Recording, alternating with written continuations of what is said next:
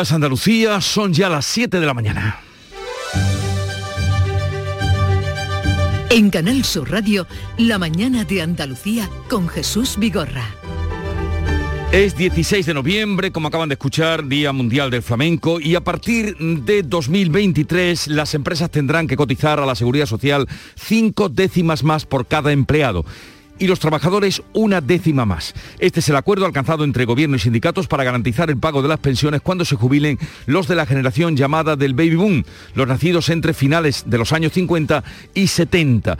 Pero los empresarios no han participado de este acuerdo. Es más, iban a pagar solo cuatro décimas más y ahora serán 5. Parece que se rompe definitivamente la buena sintonía que había eh, entre los sindicatos y el Ejecutivo. El primer traspiés ya lo tuvieron con la subida del salario mínimo interprofesional. Javier González de Lara, que es el representante, presidente de la patronal andaluza, de la CEA, dice que la medida penaliza a las empresas. Si además eh, se hace incrementando los costes de las empresas que están sufriendo un momento de enorme incertidumbre con la subida de los costes energéticos, de los combustibles y también de los costes de las materias primas, pues realmente es una situación, una circunstancia que hace muy difícil mm, poder respaldar una medida de este tipo. Todo lo contrario piensan los sindicatos. El secretario general de UGT, Pepe Álvarez, cree que la medida es buena para garantizar el futuro de las pensiones. Eh, yo creo que esta es una buena eh, solución, nos va a permitir no tener que rebajar pensiones, no tener que ampliar la edad de, eh, para hacer la jubilación, no tener que ampliar los años para hacer la base, el cálculo de las pensiones. Y sobre el COVID sigue subiendo la incidencia al mismo tiempo que la preocupación por si tenemos que desandar el camino y volver a adoptar medidas restrictivas con el control de los aforos. Hoy es previsible que la Comisión de Salud Pública plantee cambios en el semáforo de indicadores de nivel de riesgo. Al tener más población vacunada podremos seguir en riesgo bajo aunque suba el número de casos. Al mismo tiempo estamos pendientes de que la Agencia Europea del Medicamento dé el visto bueno para vacunar a los menores de entre 5 y 11 años. El consejero de Educación de la Junta de Andalucía, Javier Imbroda, ha destacado que en Andalucía la logística está preparada. Nosotros estamos preparados para efectivamente tener la operatividad y facilitar que esa vacunación se pueda producir. Estaremos a disposición, lógicamente, de la Consejería de Salud. Más fácil llegar, ¿no? Eh, pues el equipo sanitario, ¿no? A un centro educativo que estar esperando a que se desplacen. Del panorama internacional destacamos que en Cuba el fuerte despliegue de las fuerzas de seguridad ha frustrado la marcha pacífica convocada a favor de los derechos humanos y de la libertad de los presos políticos. Se han visto algunas imágenes por redes sociales de esas marchas, pero apenas sí participantes. Varios integrantes de la plataforma han sido detenidos y otros denuncian presiones e intimidación por parte de partidarios del régimen. Y en el Festival de Cine de Huelva, el director y productor nubense Paco Ortiz va a recibir el premio de la RTVA al mejor cineasta andaluz. En cuanto al tiempo, hoy tendremos en Andalucía cielos despejados con temperaturas en descenso, salvo las mínimas en la provincia de Huelva y las máximas en el interior oriental. Vientos variables flojos en el tercio oriental y tienden a levante los vientos por la tarde en todo el litoral mediterráneo.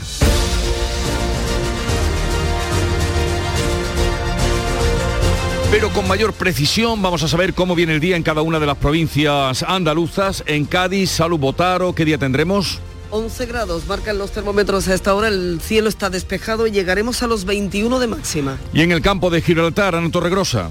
A esta hora tenemos 15 grados, esperamos una máxima de 20, cielos con nubes y claros. En Jerez, ¿qué temperatura tenemos, Pablo Cosano? Baja el termómetro, Jesús, 7 grados, marca ahora mismo 22 de máxima prevista, cielo limpio. ¿Qué día tendremos en Huelva, Sebastián Forero? Pues hasta ahora tenemos 9 grados, cielos limpios, esperamos 22 en Ayamonte, Cartaya y la capital. ¿Cómo viene el día por Córdoba, José Antonio Luque? Pues mira, ahora tenemos 6, el cielo limpio y parece que llegaremos a los 19 de máxima. ¿Y por Sevilla, Pilar González? Tenemos ahora 10 grados de temperatura, previsto 21 y tenemos nubes. ¿Qué tiempo hará en Málaga, José Valero? Pues han bajado las temperaturas, hoy la máxima la alcanzará Marbella y Vélez con 22, ahora tenemos 12 y medio en Málaga, poco nuboso despejado en la provincia. Amanece en Jaén, Beatriz Mateas. Sí, dicen que vienen nubes, pero todavía no hay, tenemos 6 grados y de máxima se esperan 16. Ay, que vienen, que vienen, que vienen. ¿Y qué viene por Granada, Laura Nieto? Ahora mismo frío, pero a mediodía calor. Tenemos 4 grados, máxima prevista 19, no hay nubes. Cuéntame de Almería, María Jesús Recio Algunas nubes sueltas, pero de amenazar lluvia, nada de nada. 15 grados tenemos y subiremos hasta los 20. Así viene el día en Andalucía a lo grande, en cada una de las provincias. Y en cuanto al tráfico, ¿cómo está la situación? Conectamos con la DGT. Alfonso Martínez, buenos días. Buenos días. Hasta ahora en la red de carreteras de Andalucía tengan precaución en Sevilla. Un vehículo averiado en la 49 deja intransitable el carril derecho en Sanlúcar la Mayor en dirección a la capital hispalense. También en esta misma provincia, en este caso en la ronda S30, hay densidad circulatoria en el puente del Centenario en sentido Camas. En el resto de la red vial andaluza afortunadamente se circula con total tranquilidad.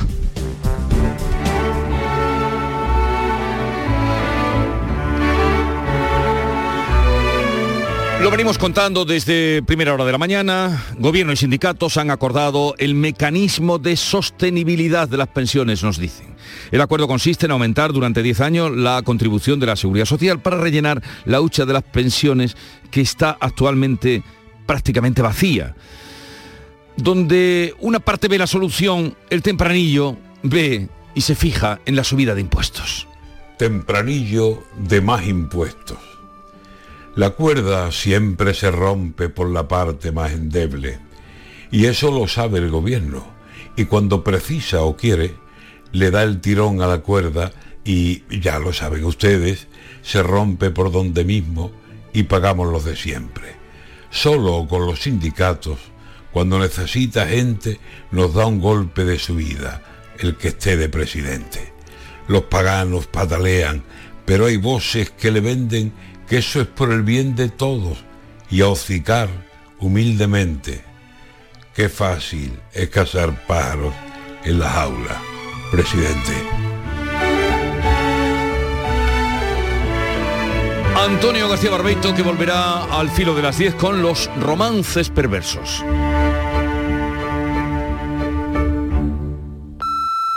Tienes 12 mensajes sin leer. Mensaje número 4. Levántate de la silla y busca un rato para hacer ejercicio. ¿Sabías que casi la mitad de las muertes por cáncer en Europa podrían evitarse? Descubre las 12 recomendaciones del Código Europeo contra el Cáncer. Capta el mensaje. Gobierno de España. Campaña financiada por la Unión Europea Next Generation. Todo caballo. El programa de Canal Sur Televisión ya tiene disponible su línea de productos oficiales. El polo, la bandolera y muchos artículos más que ya puedes adquirir de manera fácil y segura en la tienda del sur.es o llamando al teléfono 900 649 342. Entre en la tienda del sur.es o llama al teléfono gratuito 900 649 342. Repetimos, 900 649 342 y conoce los productos oficiales de Todo Caballo.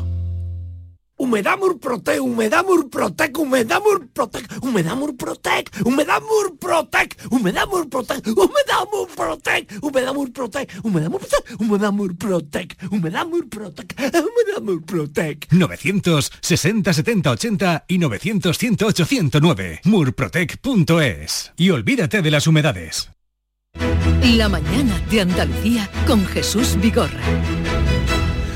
Vamos a contarles la actualidad de este día. El gobierno ha cerrado un acuerdo con UGT y comisiones obreras para subir las cotizaciones, las pensiones y garantizar así su pago cuando se jubilen los nacidos en la llamada mm, época tiempo del baby boom, entre finales de los 50 y mediados de los años 70. Beatriz Galeano.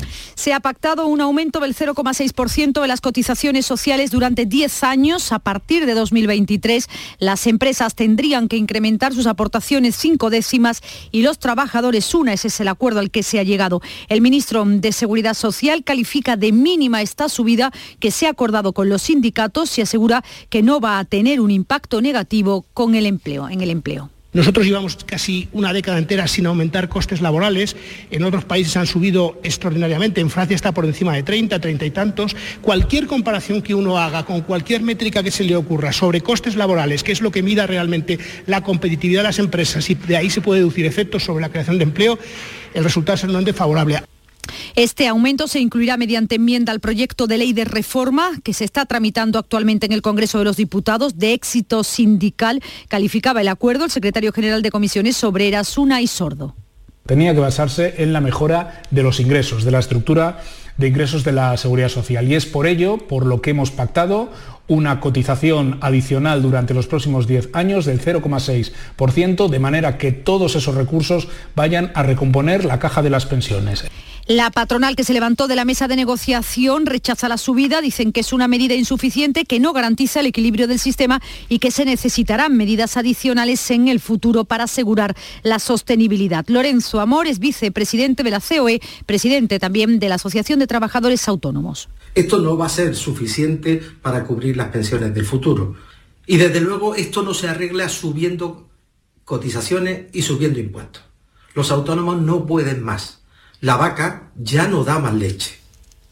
Pues precisamente estará con nosotros Lorenzo Amor a partir de las 8 de la mañana, pero vamos a acercarnos a Cádiz porque los trabajadores del metal de la provincia están en huelga. El paro es indefinido desde esta madrugada al no alcanzarse un acuerdo sobre el convenio colectivo del sector. O sea, están de huelga y comenzó esta madrugada. Salud, Botaro, ¿qué nos puedes adelantar? ¿Qué tal? Buenos días. Desde las 12 de la noche a esa hora se iniciaba esta huelga indefinida que es la continuación de otra que ya hubo la semana pasada. En las últimas horas han intentado llegar a un acuerdo, pero ha sido imposible. El principal escollo parece que está en la subida salarial durante la noche, piquetes informativos y concentraciones de trabajadores en las grandes industrias de la bahía. Los hemos visto en Navantia, en Dragán en Airbus y también en Alestis. A esta hora eh, sí recomendamos mucha precaución porque puede provocar problemas eh, circulatorios, eh, problemas en el tráfico, sobre todo en los accesos de entrada y salida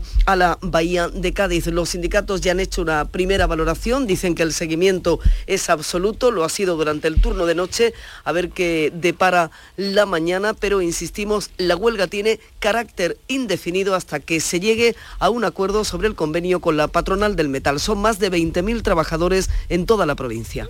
Paro indefinido, 20.000 trabajadores, posibilidad de que haya carreteras cortadas. De eso no tenemos todavía ninguna información fidedigna de que hayan eh, cortado alguna carretera, Salud. De momento no. Ahí ya, eh, insistimos, concentraciones en las grandes industrias. De momento no. En cuanto lo sepamos, la información la daremos puntualmente aquí en Canal Sur Radio. Jesús. Muy bien, muchas gracias, Salud. Vamos ahora con otro asunto. Ha subido la tasa de incidencia del COVID durante el fin de semana, tanto en Andalucía como en el resto de España, aunque ese incremento en nuestra comunidad sigue siendo más lento que en otras zonas de nuestro país. Javier Moreno. La incidencia acumulada en España ha subido 10 puntos desde el viernes y se coloca en 82 casos cada 100.000 habitantes. Sanidad ha comunicado casi 10.000 nuevos positivos. El grupo más afectado por estos nuevos contagios es el de los menores de 12 años que no está vacunado.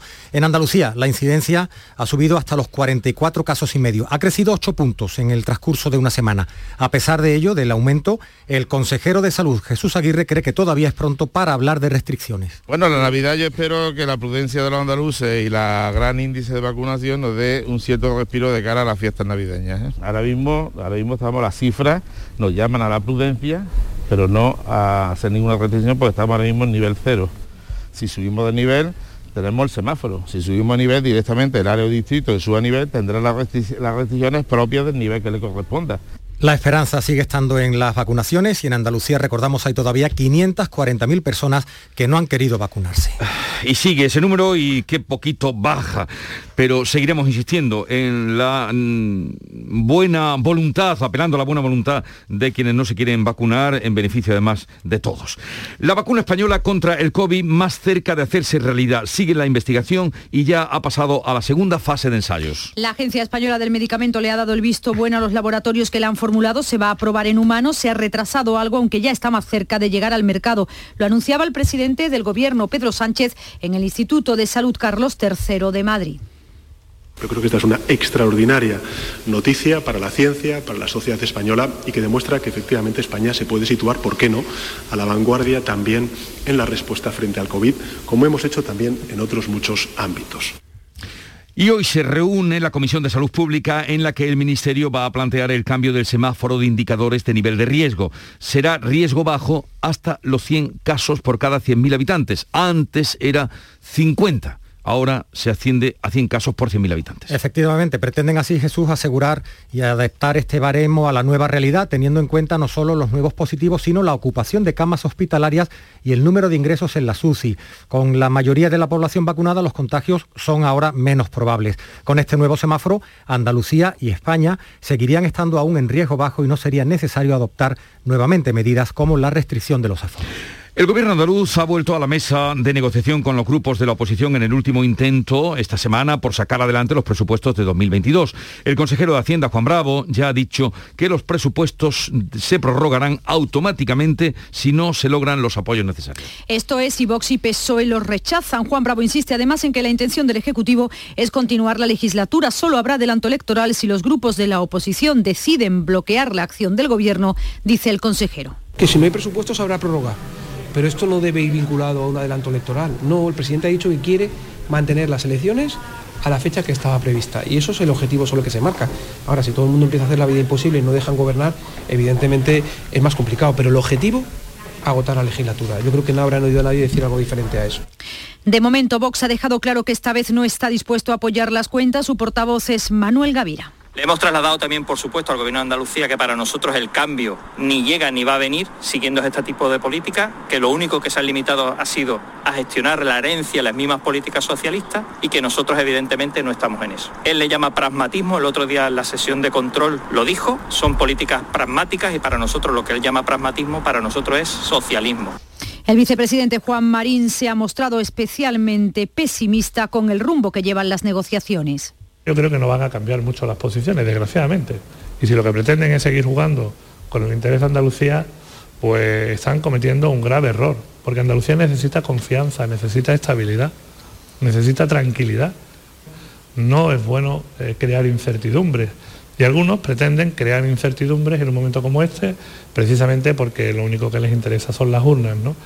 Aunque de momento el PSOE se mantiene en silencio, lo cierto es que las conversaciones, al menos hasta este lunes por la noche, seguían abiertas. Unidas Podemos no ha participado en esta quinta ronda de contactos con la Consejería de Hacienda. El grupo ha presentado una enmienda a la totalidad al proyecto de ley de los presupuestos. El coordinador de Izquierda Unida, Tony Valero, asegura que con estas cuentas Andalucía deja pasar el tren de la recuperación y pierde una oportunidad histórica. Es un presupuesto que no atiende a la coyuntura histórica, a la oportunidad histórica y deja pasar ese tren para tener una recuperación justa. No hay más que ver ese indicador del INE en el cual se mide el índice de calidad de vida, en donde se vuelve a situar Andalucía como la comunidad autónoma con peor calidad de vida del conjunto del país. Unidas Podemos solo podrá ahora modificar el presupuesto a través de enmiendas parciales durante el debate parlamentario. El Consejo de Gobierno lleva a su reunión de hoy varios asuntos como la creación del Consejo Andaluz del Pueblo Gitano. Se trata de un órgano de diálogo entre las entidades que conforman el tejido asociativo gitano andaluz y administraciones públicas para lograr políticas públicas en favor de la comunidad gitana. Además, se van a debatir medidas para incrementar en algo más de 2.000 plazas la atención residencial y centros de día para personas mayores y personas con discapacidad en situación de dependencia. También se leerá una declaración institucional en defensa de la ejecución del corredor mediterráneo. El Consejo de Ministros, por su parte, tiene hoy un marcado carácter educativo. Se va a aprobar el Real Decreto que regulará cómo pasar de curso y cómo obtener la titulación desde primaria a FP. Supondrá, entre otras cosas, que los jóvenes se puedan presentar a la prueba de acceso a la universidad, la antigua selectividad, con un suspenso si el claustro así lo decide. Y se eliminarán los exámenes de recuperación de septiembre. Desde Andalucía, el consejero de Educación, Javier Imbroda, ha pedido mantener este curso, esos exámenes, porque había pedido una moratoria. No tiene mucho sentido que estemos todavía inmersos en un currículum LONCE y ahora apliquemos una evaluación LONLOE. En esta semana creo que van a decidir esto y nosotros lo que abogamos es por mantener estas recuperaciones en estos cursos porque los consideramos fundamental. Y hoy se celebra en la audiencia de Huelva la segunda jornada del juicio por la muerte de la joven profesora zamorana Laura Luelmo en la localidad del Campillo. Un juicio que está celebrándose a puerta cerrada, sin periodistas, a petición de la familia de Laura. El único acusado, Bernardo Montoya, se ha declarado inocente en la primera jornada de la vista oral, que se celebra, como decías, a puerta cerrada, atendiendo a las peticiones del jurado popular y de su familia. Una decisión que no comparten algunos colectivos periodísticos, como la Asociación de la Prensa Nubense, que considera que de esta forma se coarta el derecho a informar. Montoya respondía solo a preguntas del fiscal y de su abogado. El abogado defensor ha manifestado además que se ha ratificado en su última versión de los hechos, en la que decía que la responsable de la muerte de la joven profesora era una exnovia suya. Y el volcán de La Palma ha aumentado la emisión de cenizas y ha empeorado la calidad del aire. Por eso hoy se suspenden de nuevo las clases en cinco municipios. La lava además ha logrado llegar al mar por otro punto, por la playa del Charcón, ampliando así las fajanas. La erupción ocupa ya una superficie de casi 41 hectáreas. Mientras, la autopsia preliminar realizada al hombre fallecido cuando llevaba a cabo labores de limpieza no aporta datos concluyentes sobre la causa del fallecimiento, por lo que será necesario esperar a las analíticas que van a tardar todas algunos días. La electricidad en el mercado mayorista sigue subiendo. Hoy se alcanzará un precio medio de 194,23 euros el megavatio hora. Ya están avisados y en el Festival de Cine Iberoamericano de Huelva recibirá el premio de la RTVA al mejor cineasta andaluz el eh, cineasta, el director de cine Paco Ortiz. Ortiz está presentando en el certamen su documental sobre Bambino. Este martes se presentan también de forma telemática dos películas a concurso en la sección oficial, la argentina La Estrella Roja y la mexicana El Otro Tom. Y en un momento estamos con la revista de prensa de Paco Reyero. ¿En qué capítulo de tu vida estás ahora? ¿Quieres hacer una reforma cambiar de coche? ¿Tus hijos ya necesitan un ordenador para cada uno? ¿O quizás alguno ya empieza la universidad? ¿Habéis encontrado el amor y buscáis un nidito? En Cofidis sabemos que dentro de una vida hay muchas vidas y por eso ahora te ofrecemos un nuevo préstamo personal de hasta 60.000 euros. Cofidis, cuenta con nosotros. Imagina que metes la mano en el bolsillo de tu abrigo y te encuentras un décimo de lotería de Navidad con una nota que pone estos días he soñado que me tocaba el gordo. Y en ese sueño siempre lo celebraba contigo. Feliz Navidad. Ahora imagina que en vez de recibirlo, eres tú quien lo envía. 22 de diciembre, sorteo de Navidad. Compartimos la suerte con quien compartimos la vida. Loterías te recuerda que juegues con responsabilidad y solo si eres mayor de edad. En cofidis.es puedes solicitar cómodamente hasta 60.000 euros, 100% online y sin cambiar de banco. Cofidis, cuenta con nosotros. La mañana de Andalucía con Jesús Vigorra. Paco Reyero, buenos días. Buenos días Jesús 721, vamos con el privilegio que es compartir con los oyentes de Canal Sur Radio, con los andaluces, lo más importante de la prensa. Lo vienes contando tú, los compañeros, las compañeras, prestan atención también la prensa prioritaria al pacto de gobierno sindicatos eh, por las pensiones, el país que pondera esa actitud del Ejecutivo de Pedro Sánchez con este titular, las pensiones truncan dos años de pactos entre el gobierno y la patronal. El Ejecutivo pactará solo con los sindicatos la reforma de las pensiones tras descolgarse la COE. A veces tiene otra lectura, la COE se va, se marcha del pacto entre gobierno y sindicatos. Por su parte, el mundo, más contundente, considera que el ministro Escriba castiga a las empresas tras su plantón en las pensiones y destaca esta portada que el responsable de Seguridad Social carga el 80% de la subida de las cotizaciones sociales sobre los empresarios tras levantarse estos del diálogo social. Este asunto es el principal del día para la mayoría de cabeceras, también digitales, como El Español, que titula Escriba ahoga a la COE con las cotizaciones y empuja a la reforma laboral hacia el fracaso. Ves que se vincula eh, pensiones, subida de pensiones y reforma laboral. El diario.es considera que el gobierno y los sindicatos acuerdan reforzar los ingresos para evitar recortes en las pensiones. Usted cobrará seis años más de pensión. Jesús, no sé si se, refiere a, ti. Usted cobrará seis años más de pensión que sus padres, dicen en el confidencial porque eh, hacen un análisis interesante en este digital sobre la esperanza de vida a los 65 años que no deja de crecer y con ella el gasto de la seguridad social en pensiones. Las proyecciones más recientes avanzan en esta misma dirección. También el diario.es refleja que Yolanda Díaz rebaja las expectativas sobre su futuro político, mientras Podemos reclama su espacio. Y sobre el clima político, y las formas en las que se desarrolla la relación entre los partidos, Idígoras y Pachi, muy oportunos, dibujan en su viñeta para el mundo a dos alumnos, ella y él, que llegan para un nuevo día de clases a la Facultad de Ciencias Políticas. Y él, al despedirse, le dice a ella, te dejo que tengo clase de improperios, mientras ella le contesta, adiós, yo tengo clase de vergüenza ajena. Hay también en los periódicos de hoy datos, previsiones y nombres propios. A ver, muéstranos algunos alguno. Por ejemplo, en cuanto a los datos, el país en portada, las ventas de casas que se disparan a sus mayores niveles desde 2018. Más datos en ABC, el colapso en los controles de barajas que deja en tierra a 6.000 pasajeros. Las aerolíneas demandan más policías para agilizar el paso de los pasajeros a los aviones ante el incremento del tráfico aéreo. 6.000 son los pasajeros que han perdido vuelos en Barajas, según ABC, y más de 100.000 policías van a protestar por el golpe a la ley de seguridad social. Según destaca el mundo, en su portada, agentes de todos los cuerpos nacionales, autonómicos, locales van a asistir a la protesta del próximo día 27. El gobierno es el destacado de sus declaraciones, nos deja vendido en las calles. La vanguardia nos cuenta que la llegada de la sexta ola obliga a cambiar la estrategia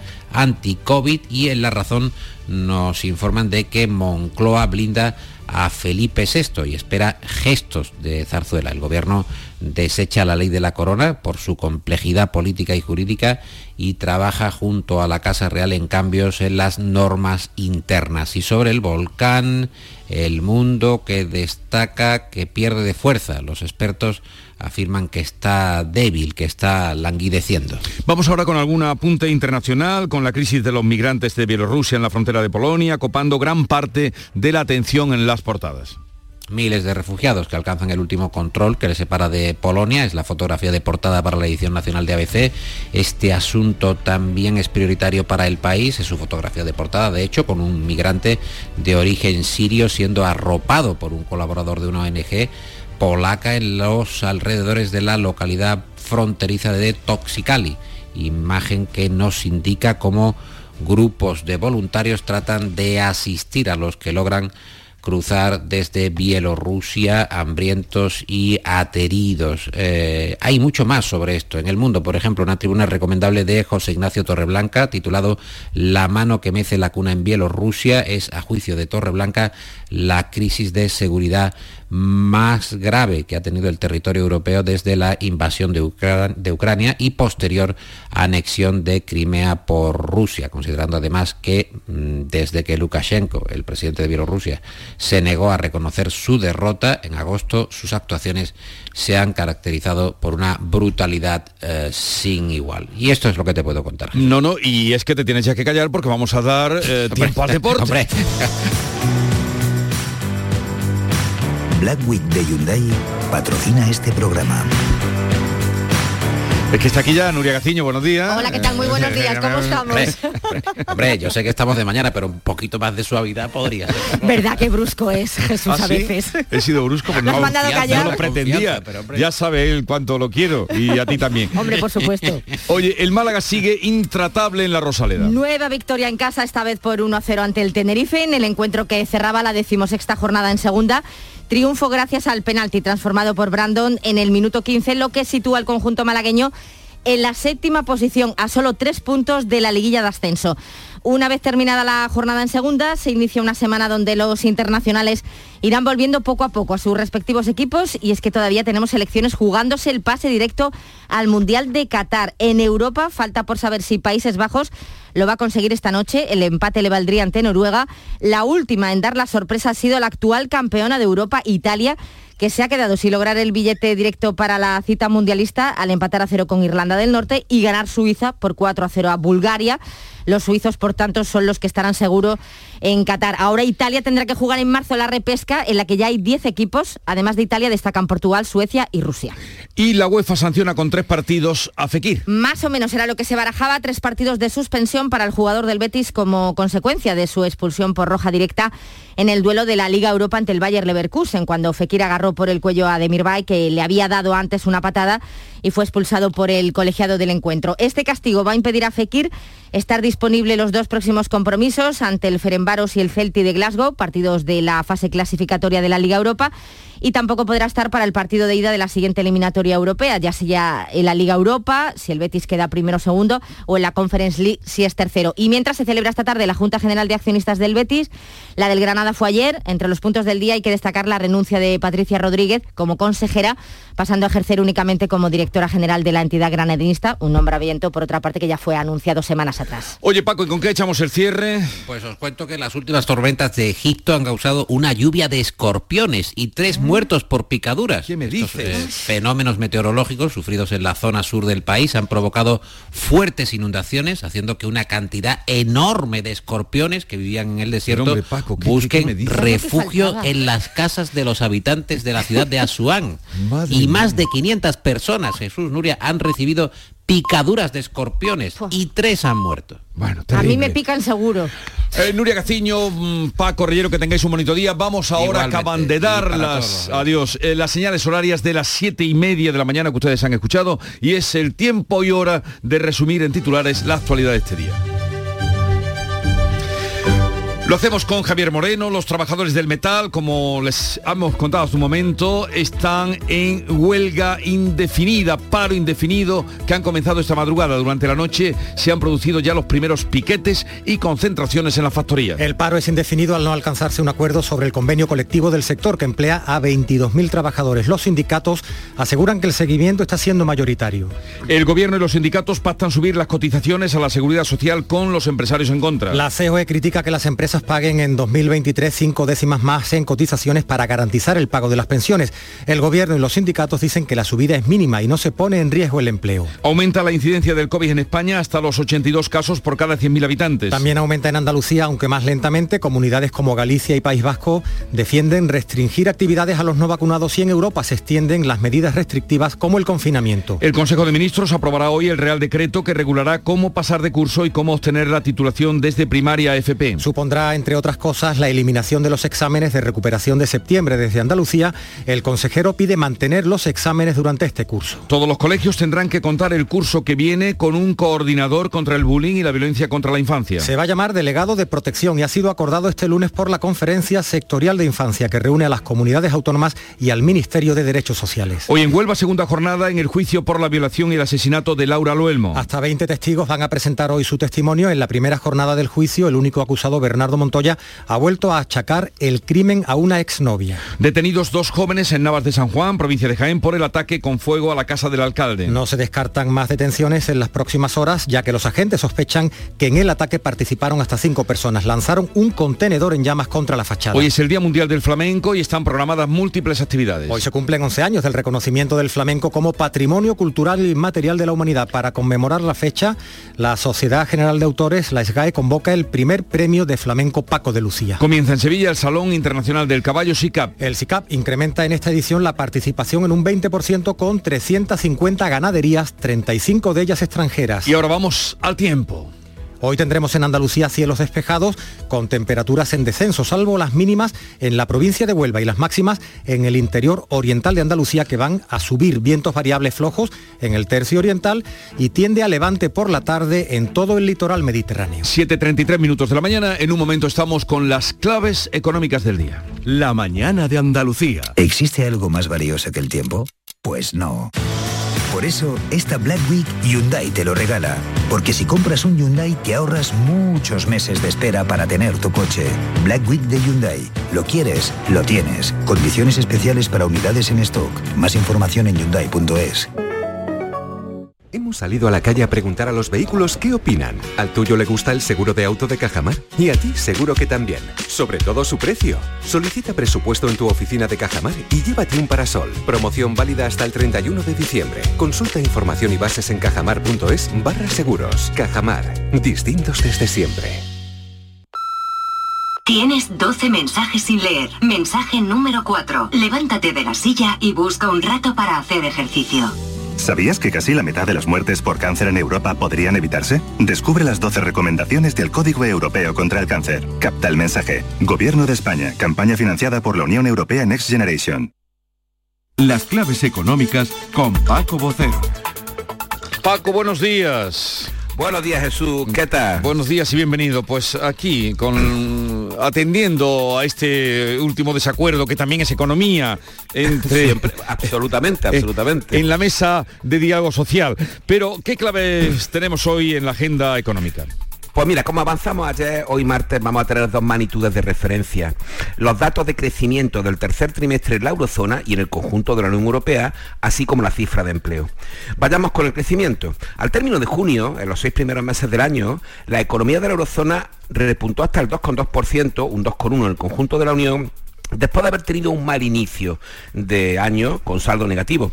en comparación con el mismo trimestre de 2020, el rebote del PIB de la zona euro alcanzó un 14,3%, acuérdate de ese famoso rebote, y el de los 27 lo hizo un 13,8%, mientras que en el primer trimestre había caído un 1,2% en tasa interanual. Pues eh, podemos confrontar de alguna manera los resultados con las previsiones de la Comisión Europea que conocimos la semana pasada que tan mal, tan mal nos dejaron. Sí, de alguna forma tendremos una idea de si esas previsiones se ajustan a la realidad, cosa que debería ser así ya que son muy cercanas. Recordemos que esas previsiones dejaban un crecimiento del 5% en la eurozona y un 4,5% para España en 2021. Con los resultados que veamos hoy se podrán conformar más o menos esas previsiones. Bueno, y con respecto al empleo, ¿qué nos dices? Pues mira, en el segundo trimestre la eurozona registró casi 100, 159 millones de ocupados, con un aumento de algo más de un millón de trabajadores con respecto al primer trimestre y por su parte en el conjunto de la Unión los ocupados alcanzaron los 207 y medio millones con un incremento de un millón y medio con respecto también al mismo periodo del año, el primer trimestre. Yendo a nuestro número más cercano. El último dato de paro de la eurozona correspondiente a octubre situó la tasa de paro en el 7,4%, cuando la nuestra está 7 puntos por encima. Sí, sí, sí, el doble. Y en Andalucía un poco más. Eh, pero veremos ahora entonces cómo quedan estos indicadores y vamos a esperar a ver cómo quedan y qué otros asuntos tenemos o quieres apuntarnos. Pues mira, miremos a resultados importantes, por ejemplo, sobre empresas. En octubre la creación de empresas bajó el ritmo por primera vez en nueve años y aumentaron los concursos empresariales. Esta ralentización de las nuevas sociedades se produce en niveles claramente por debajo de los de 2019, cuando en el mismo mes se constituyeron 633 empresas más. En cuanto a los concursos, han crecido un 7,9% lo que va de año, aunque si los comparamos con octubre también de 2019, lo han hecho en un 12,5%. Es decir, estamos lejos todavía de esas cifras. Y estos números empresas se pueden confrontar también a través de las empresas inscritas en la Seguridad Social, cuyo número todavía no ha alcanzado las que había en febrero de 2020, que fue el mes anterior al inicio de la pandemia. Y como mira, como último indicador de agenda para hoy, hay un dato internacional importante que va a tener también la atención puesta en nuestro país. Y tiene que ver con lo de las ventas minoristas en Estados Unidos, que está afectado como el resto por el problema de las cadenas de suministro y el disparo de los precios. Recordemos además que allí la inflación está en el 6,2%.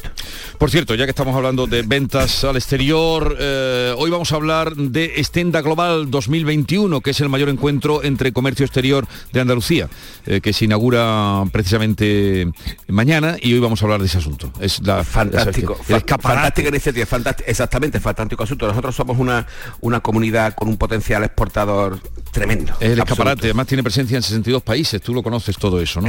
el escaparate de, las empresas andaluzas. Oye Paco, que tengas un bonito día y hasta mañana. Igualmente, hasta mañana Jesús. Adiós, adiós.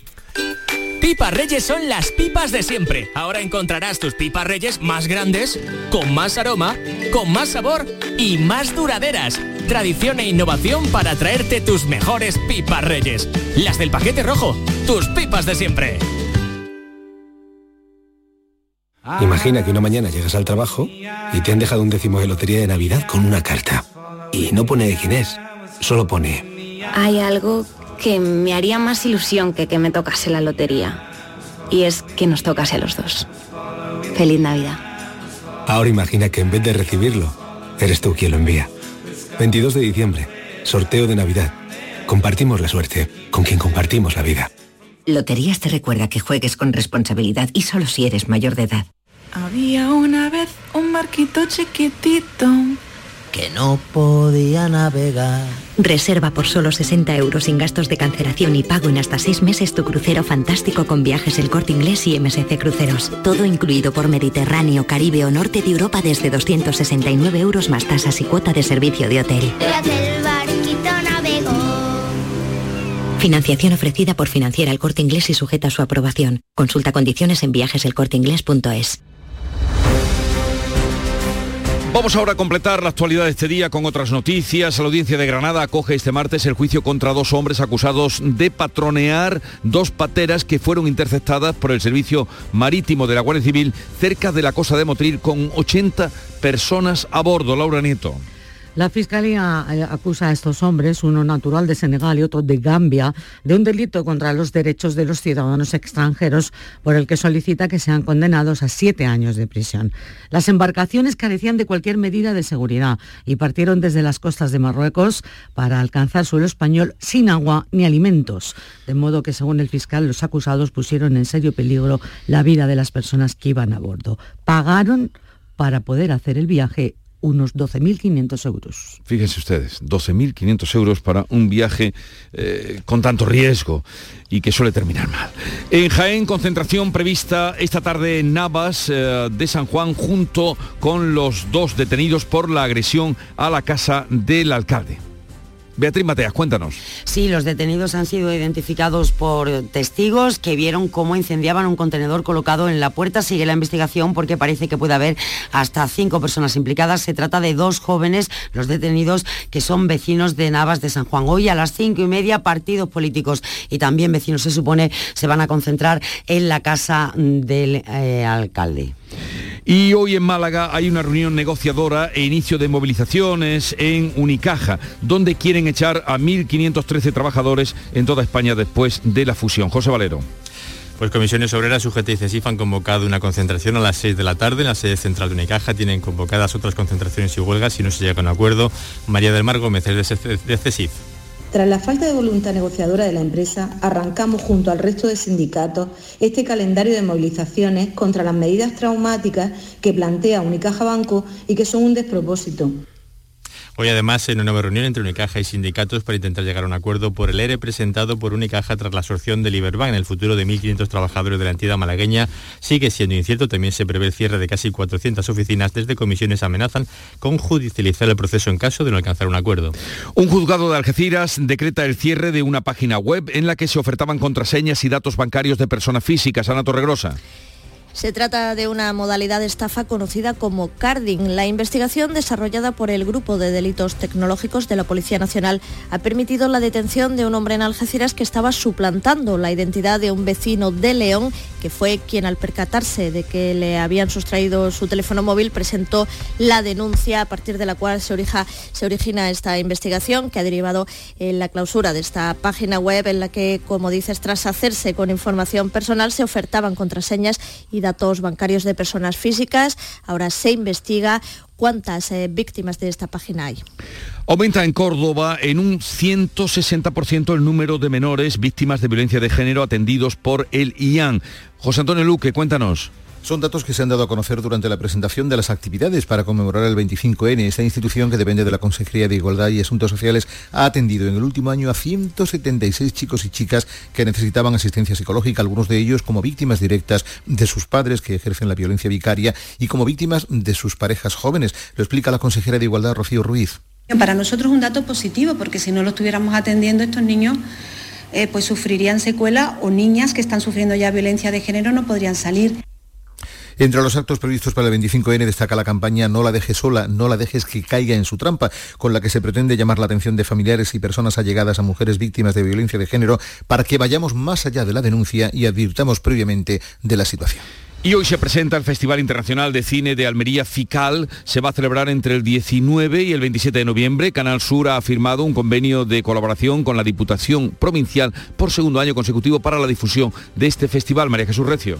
A partir de las diez y media conoceremos todos los detalles de esta cita con el cine que se celebró también el año pasado en plena pandemia. Llega a su 20 edición con el objetivo de convertirse en referencia de la industria audiovisual nacional. Se recupera la asistencia de público. En la sección ópera prima se proyectarán 12 películas, entre ellas La Casa del Caracol, Alegría, Ama, Hombre Muerto no sabe vivir. Y atentos porque el ganador del certamen luego ha ganado el Goya en los últimos años. Hoy esperamos conocer quiénes tendrán su estrella de la fama en el Paseo de Almería, los premios Almería Tierra de Cine y los invitados que van a presentar sus trabajos. En el tiempo que nos queda para la información local, permítanme anunciarles que hoy estará con nosotros el presidente de la Confederación Hidrográfica del Guadalquivir, Joaquín Páez, será a partir de las 9 y nos dará cuenta de en qué estado están los embalses, cuánta agua tenemos, qué plan B hay si sigue sin llover. Y hoy vamos a celebrar a lo grande el Día Mundial del Flamenco.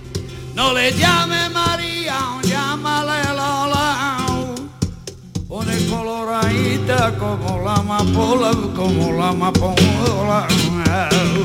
Chano Lobato, el que fuera eh, colaborador de esta casa durante 11 años, con sus alegrías. Pero van a estar aquí muchísimos artistas hoy.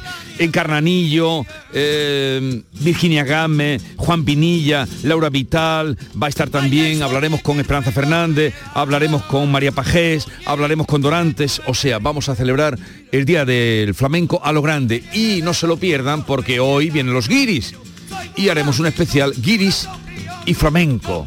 ¿Creen ustedes que se arrancarán?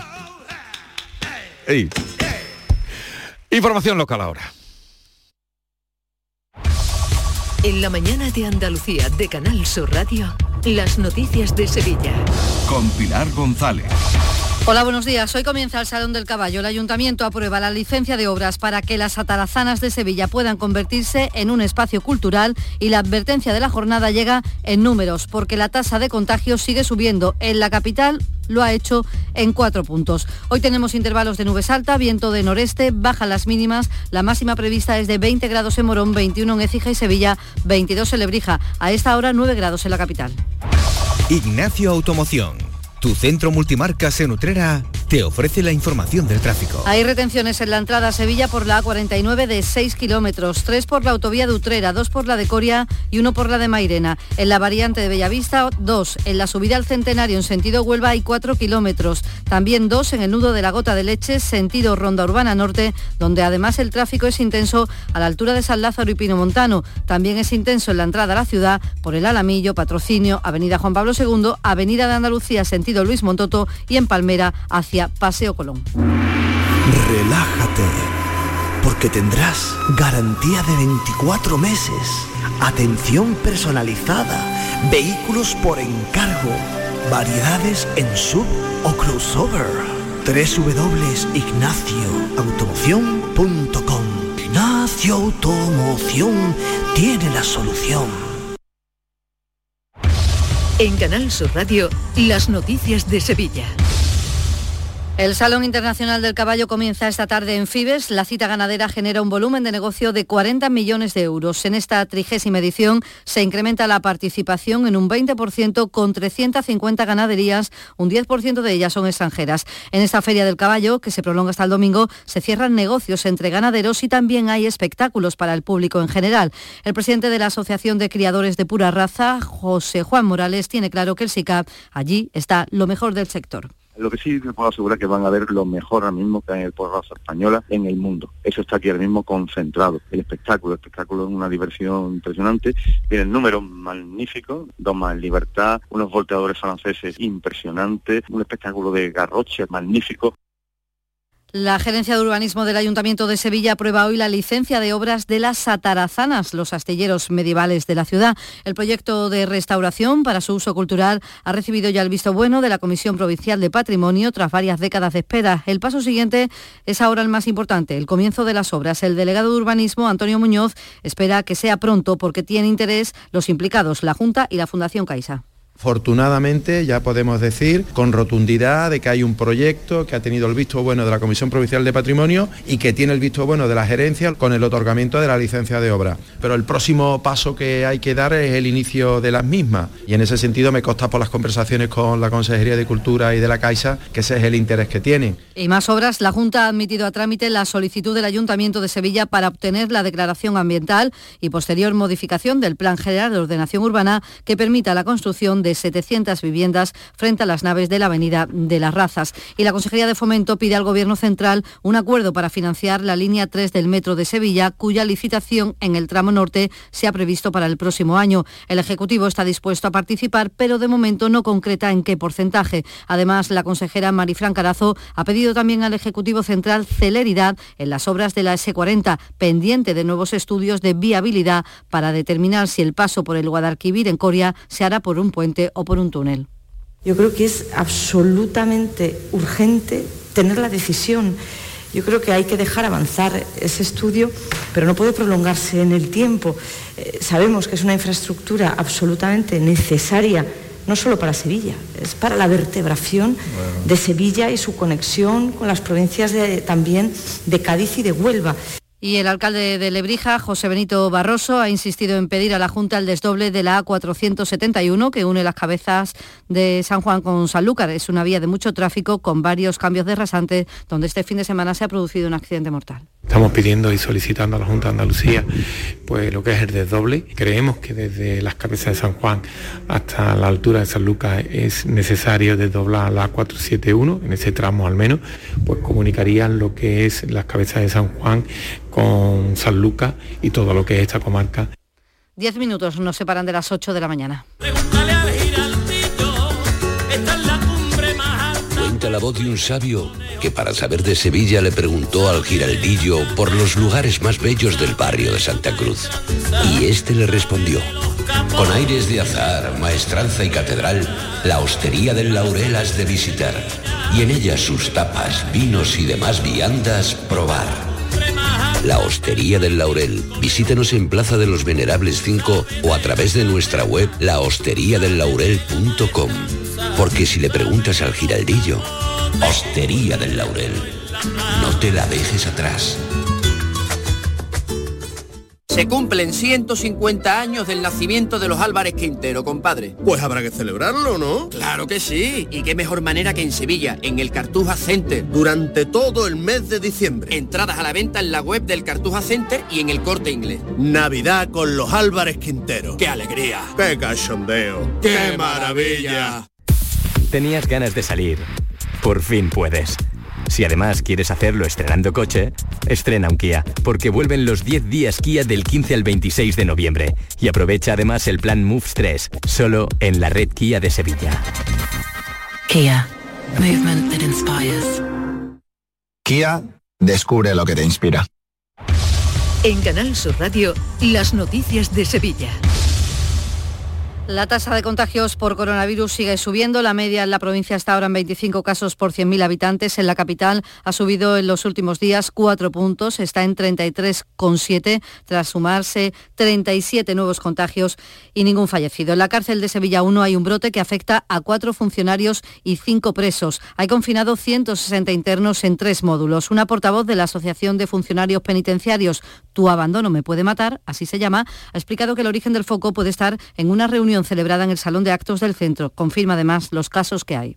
Hay un brote en la prisión de Sevilla con seis internos positivos, tres funcionarios positivos y otros dos más funcionarios con síntomas. En total hay tres módulos confinados.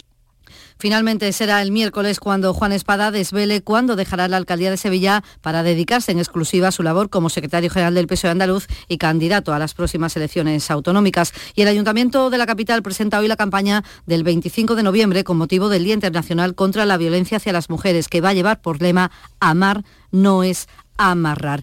Y en la crónica vecinal nos situamos en el Cerro del Águila. Los vecinos en la capital han iniciado esta pasada noche una serie de protestas contra el centro de transeúntes que el ayuntamiento quiere trasladar de la Macarena al polígono industrial Itasa. Todas las noches harán una cacerolada a las 9. Empresarios y vecinos recuerdan al ayuntamiento que un centro de esas características no puede estar en una zona empresarial según el propio pliego de condiciones del consistorio, que ha decidido situarlo allí a muy poca distancia de barrios muy desfavorecidos de la ciudad, algo que genera también rechazo por la concentración que supone de marginalidad. Y los bomberos de Sevilla han realizado esta pasada noche un simulacro de incendio en la estación de El Prado, con víctimas en diferentes circunstancias, atrapadas y liberadas todas una apuesta a punto que salió bien y este era uno de los momentos.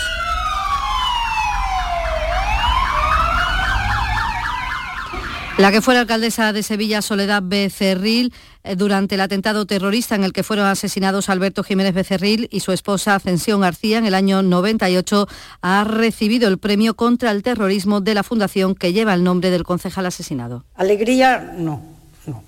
Pero gratitud a la fundación, sí, por recordarme, por acordarse de mí, valorar lo escrito y lo dicho a lo largo del tiempo sobre la maldad y el daño hecho a cientos de familias. La Consejería de Educación y de Universidades ha firmado un convenio de colaboración con el Ayuntamiento de Lebrija para la difusión de los actos programados para conmemorar el quinto centenario de la muerte de Elio de Lebrija, que es autor de la primera gramática en castellano impresa en el año 1492. El consejero de Educación, Javier Imbroda para que nuestros jóvenes conozcan la figura humanista pues más universal, ¿no? de las más universales que tenemos en nuestra historia, ¿no?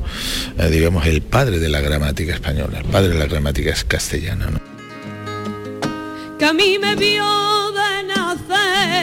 Y como están escuchando, hoy es el Día del Flamenco. La provincia acoge a partir de hoy hasta el 10 de diciembre la primera Bienal de Flamenco. La cita será siempre en el año siguiente a la que se celebra en la capital. Este año en Los Palacios, en Pilas y en Morón, con artistas como la que están escuchando, Lidia Rodríguez.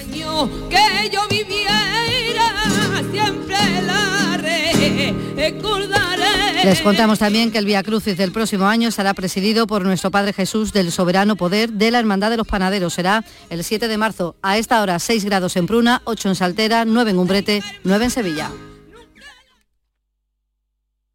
La mañana de Andalucía. Aquadeus, el agua mineral natural de Sierra Nevada, patrocinador de la Federación Andaluza de Triatlón, les ofrece la información deportiva. Pues quedan cinco minutos para llegar a las 8 de la mañana. Vamos ya con la información deportiva. La Rosaleda sigue siendo un fortín para el Málaga. De nuevo el conjunto malaguista gana en casa, esta vez por 1 a 0 ante el Tenerife en el encuentro que cerraba la decimosexta jornada en segunda. El tanto de la victoria llegó en el minuto 15 gracias al penalti transformado por Brandon ante una afición que no ha defraudado. Y es que para ser un lunes de la vida que más de 15.000 personas hayan acudido al estadio de la Rosaleda dice muy mucho de la expectación que hay con el equipo que entrena José Alberto López. Sí, creo que ha sido un, partidazo de, entrega y de, compromiso por parte de los jugadores hacia, hacia la institución. Creo que hemos hecho una grandísima primera parte, eh, minimizando a un muy buen equipo. Y la segunda parte nos ha costado en ciertos momentos, sobre todo a partir del minuto 60-70, pero esa comunión entre la afición y, y el equipo ha sido espectacular una vez más y, nos ha hecho saber sufrir y conseguir otros tres puntos. Con este triunfo, el Málaga sube a la séptima posición, se sitúa solo tres puntos de la liguilla de ascenso una zona en la que a buen seguro que ya estaría más que metido si se hubiesen ganado algunos encuentros como visitante, que es la asignatura pendiente de este año. La próxima jornada toca de nuevo en la Rosaleda, el sábado a las 6 y cuarto llega Las Palmas, el equipo que junto a los malagueños es el que más ha puntuado como local. También el sábado juega la Almería, el actual líder, que a las ocho y media recibe al Valladolid, al tercero de la clasificación, así que será una muy buena oportunidad para distanciarse aún más. Se acaba, por tanto, la decimosexta jornada en segunda y se inicia una semana donde los internacionales van a, ir regresando poco a poco a sus respectivos equipos de primera división tras el parón por las elecciones. Aún con la resaca de la celebración por el pase directo de España al Mundial de Qatar, Sorpresa la que nos hemos llevado con Italia, que finalmente tendrá que disputar la repesca allá por el mes de marzo. La selección italiana llegó a fallar un penalti anoche ante Irlanda del Norte, lo que le hubiera supuesto conseguir el pase, pero al final empate a cero y victoria por 4 a 0 de Suiza frente a Bulgaria, lo que significa que pasan los suizos e Italia irá a la repesca donde ya tenemos a 10 equipos. Además de Italia destacan Portugal, Suecia y Rusia. Y luego tenemos a Polonia, Gales, Chequia, Escocia, Austria y Macedonia del Norte. Falta esta noche por ver quién será segunda en el grupo D, si Finlandia o Ucrania. Y en el grupo G lo más seguro es que Países Bajos logre el billete directo, pero visto lo visto, habrá que esperar hasta el final. Turquía y Noruega también tienen posibilidades en este grupo. La que ya ha hecho los deberes es España, con Luis Enrique a la cabeza. Y a la cabeza precisamente es lo que le va a tener que dar el seleccionador durante todo un año para confeccionar la lista definitiva que irá a Qatar. Eso es al menos lo que más le preocupa, porque en cuanto a su futuro, de momento tenemos Luis Enrique hasta el Mundial. Este proyecto continúa porque yo me comprometí con la federación para para hacer un, europeo y un mundial y ese es, el, ese es el objetivo. No es importante el contrato, no es importante tener firmado un contrato. El compromiso que tenemos tanto Federación como yo, yo creo que es evidente y se puede apreciar. Si estamos a gusto y hacemos un mundial como tenemos que hacerlo, aspirando a estar entre las mejores para tener opciones de luchar por el título, el futuro dirá, pero es que me preocupa tampoco eso. No me preocupa, me ocupa disfrutar del presente, me ocupa disfrutar de esta clasificación que ha costado y mucho. Y de momento el Betis pues no podrá contar, volvemos ya a la Liga Española, de momento el Betis no podrá contar con Fekir para los tres próximos compromisos en la Liga Europa. Tres partidos de suspensión es el castigo que le ha impuesto la UEFA al jugador del Betis por su expulsión por roja directa en el duelo de la Liga Europa ante el Bayer Leverkusen cuando Fekir agarró por el cuello a Demirbay, que le había dado antes una patada y fue expulsado por el colegiado del encuentro. Este castigo impedirá a Fekir estar disponible los dos próximos partidos ante el Ferenbaros y el Celtic de Glasgow, partidos de fase clasificatoria, y tampoco podrá estar para el partido de la siguiente eliminatoria europea, ya sea en la Liga Europa, si el Betis queda primero o segundo de grupo, o en la Conference League, si es tercero. Y citas para hoy, a las 6, la Sub-21 juega ante Rusia en el Arena Kinky. La victoria supondría dejar prácticamente sellado el pase para el europeo que se celebra en Rumanía y Georgia y a las 9 semifinal histórica en el máster femenino de tenis que se celebra en Guadalajara. Se ven las caras Paula Badosa y Garbiñe Muguruza. Aquadeus, ahora más cerca de ti, procedente del manantial Sierra Nevada, un agua excepcional en sabor, de mineralización débil que nace en tu región. Aquadeus Sierra Nevada es ideal para hidratar a toda la familia y no olvides tirar tu botella al contenedor amarillo. Aquadeus, fuente de vida, ahora también en Andalucía.